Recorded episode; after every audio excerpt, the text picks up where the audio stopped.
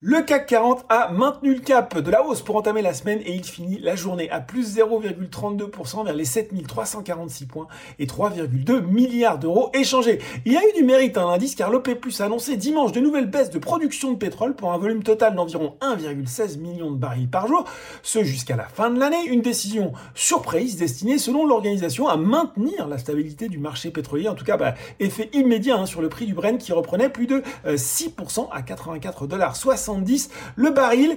Voilà de quoi alimenter de nouvelles craintes sur le dérapage de l'inflation. Et d'ailleurs, les marchés américains, bah, ils savent pas trop quoi en penser. Ils ont ouvert en ordre dispersé avec un Dow Jones à plus 0,56% à 17h45 vers les 33 459 points et un Nasdaq à moins 0,9% vers les 12 109 points. Si on regarde les valeurs en hausse à Paris, bah, sans surprise, on va retrouver les pétrolières et des parapétrolières qui dominent le SBF 120 et le SRD à l'image de CGG, Total Energy, Technip Energy ou encore Valourec et SLB.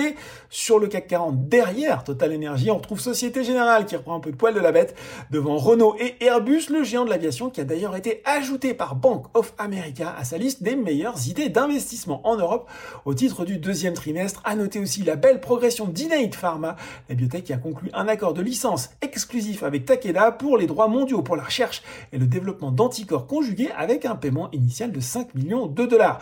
Du côté des valeurs en baisse, eh bien peu de news flow sur les plus forts replis du jour sur le SBF 120, Virbac, Voltalia ou encore Sartorius Tedim. Sur le CAC 40, cette ArcelorMittal qui plie avec les craintes que la montée du brut font peser sur l'économie. Worldline marque également le pas devant Essilor Luxotica. Voilà, c'est tout pour ce soir. En attendant, n'oubliez pas tout le reste de l'actu éco et finance est sur Boursorama.